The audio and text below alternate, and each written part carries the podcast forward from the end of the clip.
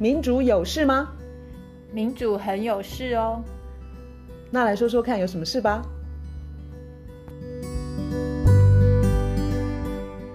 嗨，我是苑韶。嗨，我是倩怡。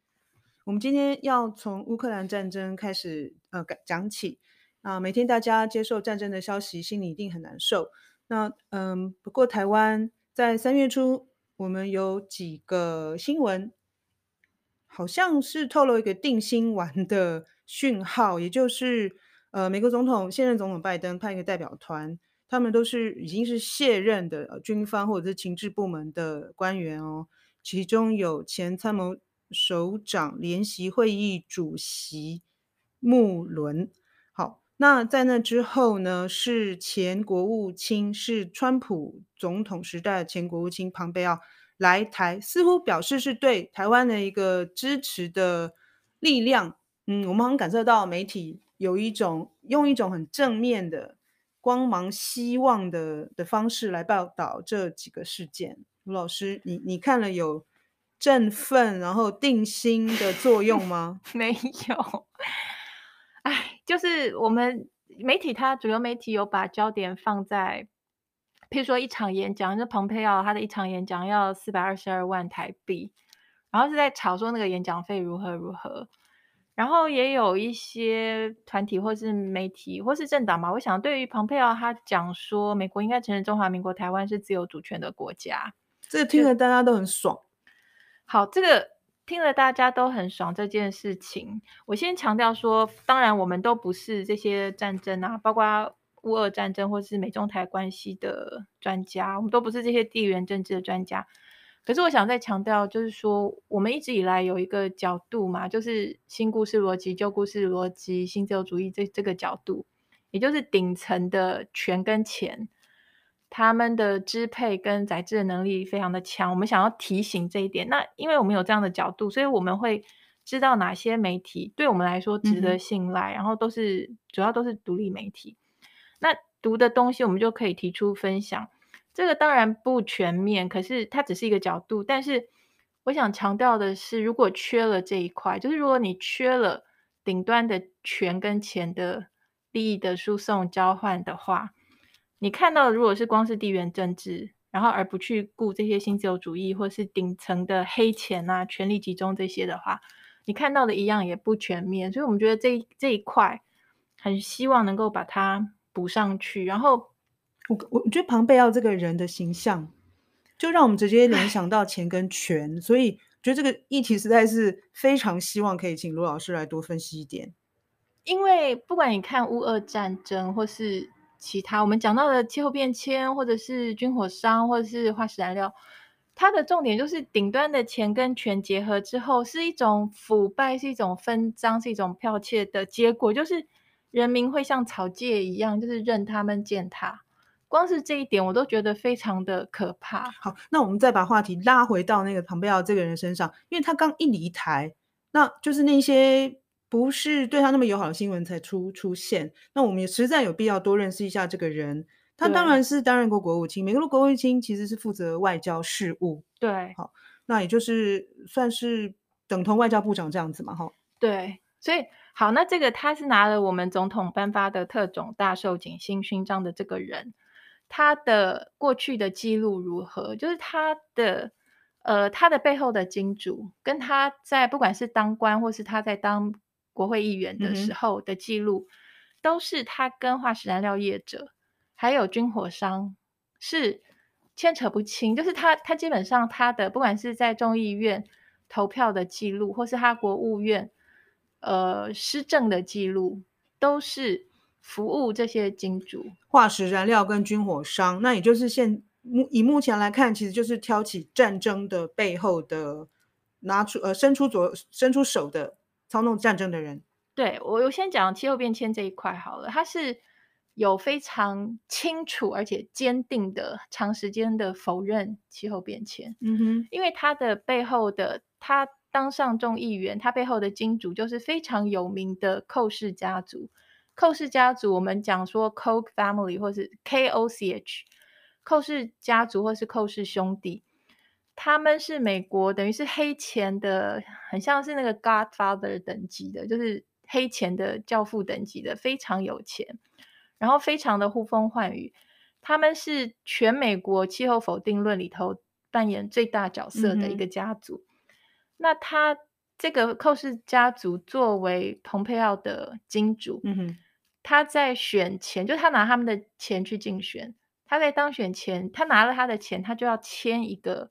算是契约之类的。那个契约就是要讲说，我一旦进了国会，我不会去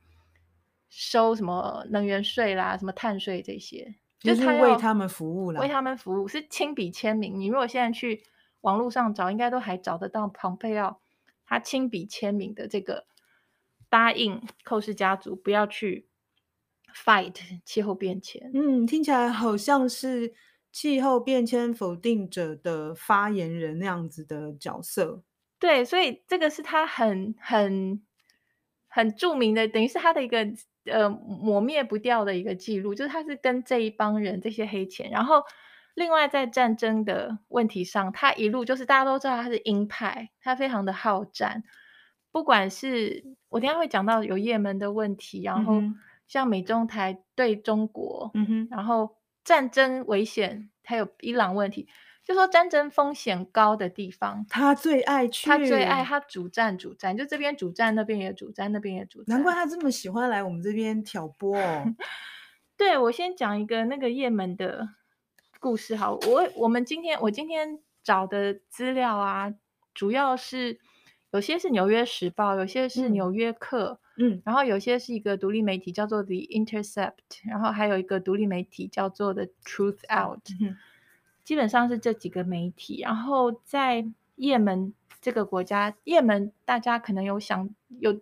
假如说脑海中有印象，很可能跟这个国家陷入内战很久，嗯、然后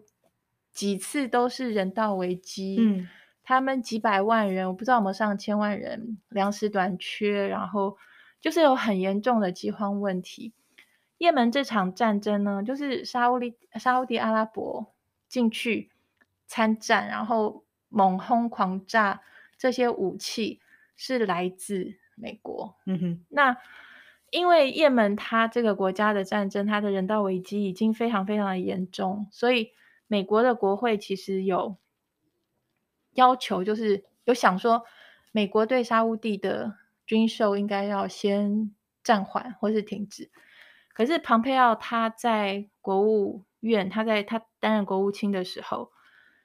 已经，今天的问题是人道危机，就是也门的人民已经被炸得稀巴烂，对，无辜的人民哦，平民。蓬佩奥他让国务院一个部门去做一个研究，说研究看看要不要暂缓军售。那结果得到的结论说，不能够暂缓军售，因为这样子会影响到将来美国对沙乌地的军售。也就是说，一这个天平的两、嗯、两端，一边是无辜平民。被炸烂，沙乌地阿拉伯用美国的军火狂炸也门。那蓬佩奥他他要国务院去做分析，分析的那个部门的头头是雷神这个军火商的前说客，就他原来是在雷神军火商服务的一个说客，他现在被蓬佩奥放到国务院里头去分析，说你该不该军售。武器到另外一个国家，那简直是废话。就是原来是同一个同一团的，嗯，对，他本来就是为了军火的生意，就是在这边，所以这个告诉你说，他这个人在这还光是也门的部分，在大家知道那个九一一之后，呃，盖达组织是最重要的这个呃主谋。然后，蓬佩奥他在国务卿任内，大家知道美国跟伊朗的关系长期来都相当恶劣。嗯哼，在这件事情上面，蓬佩奥也是一路的主战、主战、主战，他主战的程度甚至于超过川普。嗯哼，然后在呃，他还没有任何没有任何证据的情况之下，他就是指控说，好，现在伊朗非常的危险，因为。非常的恐怖，因为现在盖达组织的窝藏地点就是伊朗，然后他就说现在盖达组织的总部就是伊朗，所以他不断不断的想要升高美国跟伊朗的想要让这个关系更加的恶化。他的一路的这些，其中还有一个，嗯、呃，也透露说他这个人是什么样一个人的一个小故事，就是，而、嗯、我觉得台湾的媒体好像也有报，就是国务院的一个督察长，他开始调查蓬佩奥他在担任国务卿的时候有很多奇奇怪怪的事，譬如说，他让国务院的呃里头的，就是纳税人。的钱雇的公务员，国务院的人去帮他遛狗啦，去帮他干洗店拿衣服啦，去帮他的太太处理一些什么呃什么餐厅预约等等等个人杂事。然后可能台湾媒体有报的是一瓶日本 日本的政府送的 whisky，好像六千块美金就消失，因为。假如说你是国务卿代表国家，你收下来的礼，你不能够作为你私人的东西。你如果要留作私人用的话，你要付钱，否则的话那个东西才是属于国家。就就是找不到这个 whisky，可是这个这个督察长呢，他正在调查的时候，川川普就把他 fire 掉。而他调查的其中一件事情是，呃，蓬佩奥他对。那个美国对呃沙乌地的军售八十亿的军售，蓬佩奥他是绕过了国会，就是绕过了正常程序，所以他是绕过了本来应该由希望能够暂缓军售的国会去批准或者是同意，可是呢，蓬佩奥他就是绕过了，所以这些都是这个国务院的督察长他当时正在调查进行中，然后赶快就把他给 fire 掉，所以这个调查就无疾而终。这样子听起来，只要庞贝奥担任政府要职，那军火、外销的生意跟外贸易总值可能会不断的上升。对，而且讲到也门，他在美国卖给也门的武器里头的其中一种，是最近在乌俄战争的时候，台湾媒体也有报道的，叫做集束炸弹。嗯。那这个在历史上倒不是第一次出现。对，台湾的媒体的报法就是说，俄罗斯他用了违禁的集束炸弹，集是集中的集，束是结束的束。好像先前也有呃用母子弹这样子的，或子母弹这样子的描述去讲这个炸弹，就是他在同样一一呃一个呃体积的弹体里面放了很多，甚至数十个小的炸弹。然后它投掷下来的时候，在空中就会爆炸，所以它发射出去可能影响到的范围有大到一个足球场那么的大。那也就是无差别的，就是尽量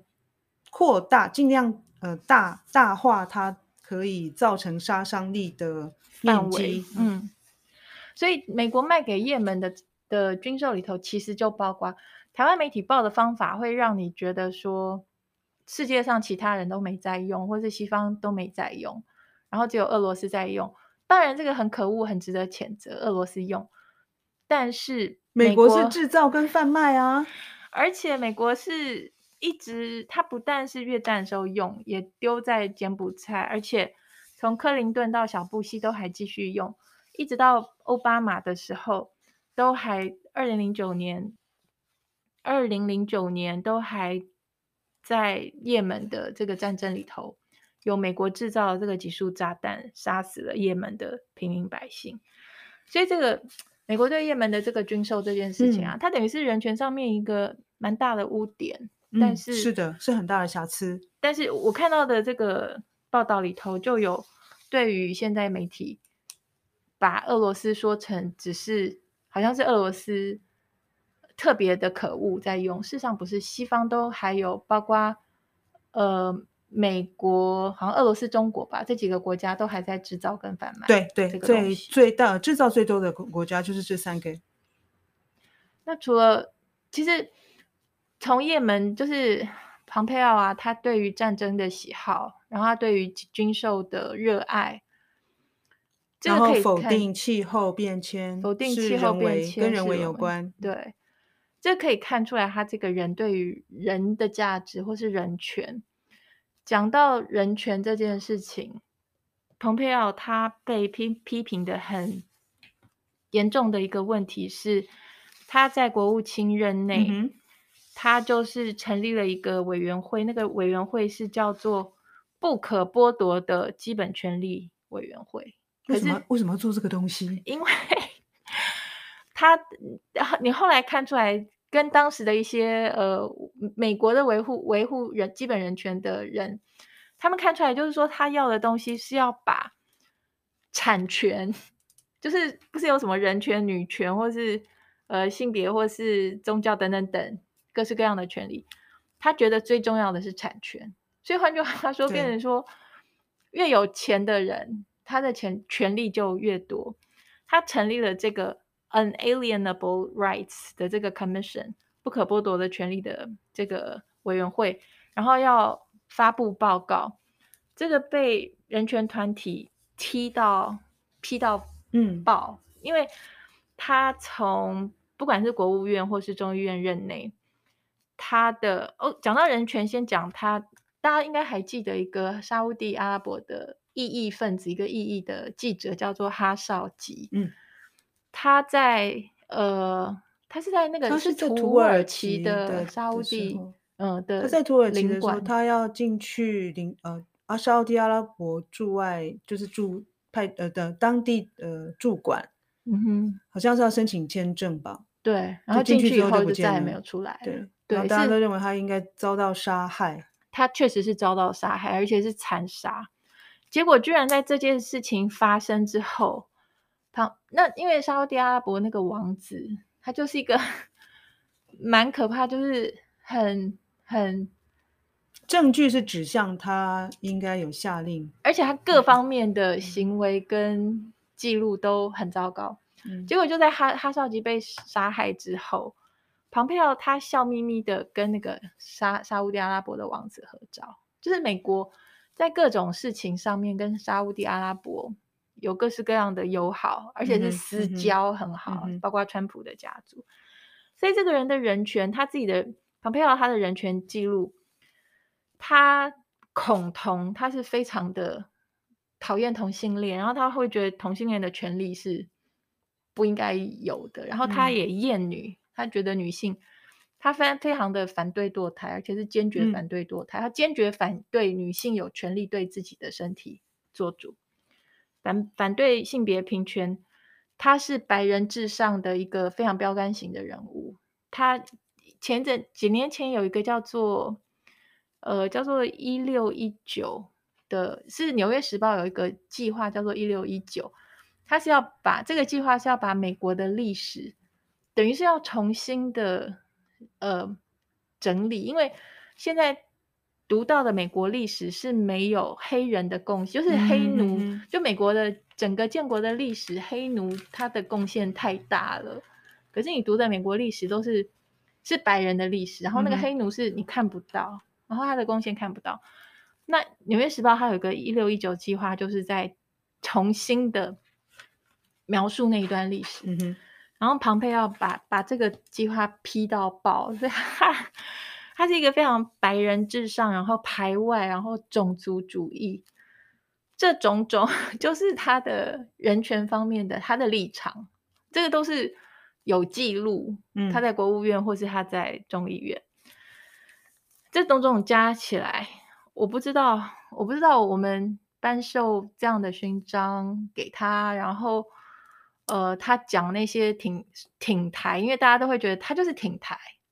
然后大家会觉得哦，他那么挺我们，那我们有救了，我们有人保护，我们就安全了，我们就自由了，我们就独立了，我们就一切美好。我会觉得真的，那我们到底要怎么看这个事情呢？因为如果说他表现出来的挺台的行为，实际上是为了他的私利，因为这个人根本对于人权一点兴趣都没有，然后他对于捍卫民主价值，老实讲，会不会只是一个拿为他私利的一个挡箭牌呢？我觉得基本上就是因为我我看的这些，不管是《纽约时报》啦、《纽约客》啦这些。对于他比较长的一些文章，就看出来这个人他的权力欲望跟他的，嗯、他为了他想要的东西，他可以身段非常的软，而且他一开始是非常讨厌川普的。他当当初好难想象哦，我觉得他根本是 同出一气的人。他当初在那个共和党的初选的时候，他是大骂川普，彼此应该是互相仇视。可是当川普当上总统之后，这个人呢，他是川普身边黏他黏的最紧的。他们应该是发现利益相通吧？我看到一个这个《纽约客》的报道，我觉得非常的好笑。他就说他是一个，我其实看到不同的报道，就是说他是一个非常非常非常会拍马屁，然后非常会逢迎谄媚的一个人。他是川普身边做的最到最到位的一个拍马屁者。嗯哼哼哼。然后他也非常的会哄川普，川普要什么，他会想办法就是去迎合，去帮他。有一个人他说，他说。一个美国的前大使，他说：“He's like a heat-seeking heat-seeking missile for Trump's ass。”就是他说他很像那种追热飞弹，然后去追川普的屁股，因为在英文讲拍马屁是呃 kiss ass，所以他就说这个人呢，他被讲的这么露骨哦。这是《纽约客》报道的，这篇《纽约客》的。文章就是他，他有那个这个特别的能力就对了啦。他有这个特别的能力，然后为了他要的东西，他可以不择手段。难怪爬得这么快哦。但我想，而且我想人家捞钱是真的很擅长啦。对，而且他呃，各种报道也有讲到说，当他还不是还没有从政之前，嗯，他跟那个寇氏家族他们合作的一些企业啊。包括呃，好像有一个飞机零件的公司，嗯、他们是有很毒的化学的呃物质、哦、污染当地，就是土土地水源的。哦，那很恐怖，很恐怖。可是他们就是摆烂，就是过了一年、两年、三年、四年、五年，他们就是继续污染。嗯、然后过了很多年之后，那边的居民的地下水啊，就是还是检验出高剂量的这种毒。嗯，可是他们就是摆烂。然后诸如说，他曾经自己投资过风电，可是当他的金主是化石燃料业者的时候，他就很批风电，就说风电风电这种东西又贵又烂又、嗯、又糟糕。嗯、我觉得这种种加起来都告诉我们说，我们 交朋友，我们这个国家交朋友，我们要就是要。你要谨慎一点，就是短期的利益交换啊。嗯、如果说会很严重的害惨我们的话，可是我现在那就不应该交。可是我现在担心的是，我觉得我们好像跟他已经，我们国家的有权利的人已经跟他关系好到一种，我就再也 分不开那种感觉，然后我觉得会很害怕。啊、听，听起来好像是这样哎、欸。因为他以一个前朝卸任官员，而且他跟他不是现在执政的民主党人嘛，吼，他是另外一边的的人，他是共和党人。然后台湾现在可能就试出一个呃风向，就是说，哎，这个庞贝奥很可能是要在呃共和党内。争取去竞选下一任，或者就像你讲的下下任的总统。那么这个重要的人要要交朋友，但我觉得我们很高调的在现任那个民主党政府面前，呃，跟一个一个一个未来很可能是跟他竞争总统大位的人，好像我们非常高调的的的拉拢这个人啦，会不会有点奇怪呢？一部分。我觉得一部分是可能有点奇怪，是因为你看，像最近乌俄战争的时候，你有听到川普他说：“哇，普京是一个是一个天才。”就川普大赞普丁。蓬佩奥也讲类似的话，哎，他说：“他说普丁就是 savvy，就是很厉害，然后 very talented，就是好有天分哦。”然后他说，普丁好会用 power 这个东西，嗯、他说这个很值得人尊敬，这个是庞佩奥讲的话，这是他一向的态度。不过他在战争爆发之后，其实他就呃收收回对于普丁的称赞了。这点可能我有注意到、这个，那应该是比较是他发自，就是他原来发自内心的，其实是非常尊敬跟钦佩普丁这个人了。对，嗯、我觉得这个跟美国现在的政府当然就是不一样。可是，另外一个方面来讲的话，嗯、你刚刚问说。他在就是他在民主党执政的时候这么高调来台湾，然后还讲这些话，我觉得其实某个程度啊，美国的黑钱黑金这套运作的方式就很像台湾的财，就是顶端的财富，它也是蓝绿押宝，可是在美国也是一样，就是说民主党跟共和党他们也是两边押宝，所以这是为什么有什么通俄门、通乌门，你记得吗？就是。就是嗯，通俄门是共和党跟俄罗斯要求俄罗斯提供一些证据，要他他想要伤害希拉蕊，就是川普的对手。那通乌门的话，就是想要伤害拜登。这都是因为不管是希拉蕊，或是拜登，或是就是有权的人，他其实顶端那些寡头的富豪的金钱的黑钱的世界。他就是席卷了这些不同国家的顶层的人，嗯，然后我现在觉得台湾非常有可能，你说变成那个样子吗？因为我会觉得他们不会放过台湾，我不知道台湾的情况是什么样啊，这都要弄。哦，你是说其实美国不管是哪一党执政，然后呃这些要跟台湾捞钱的，他们的态度其实是一致的。某种程度上，我觉得，因为他们背后也都有金主，然后他们的背金主也都包括军火商，也都包括化石燃料业者。嗯哼，所以我们如果到今天都还非常天真的以为，说每一个国家有一个一个国家利益，美国有一个国家利益，然后美国政府就是为了那一个国家利益在努力，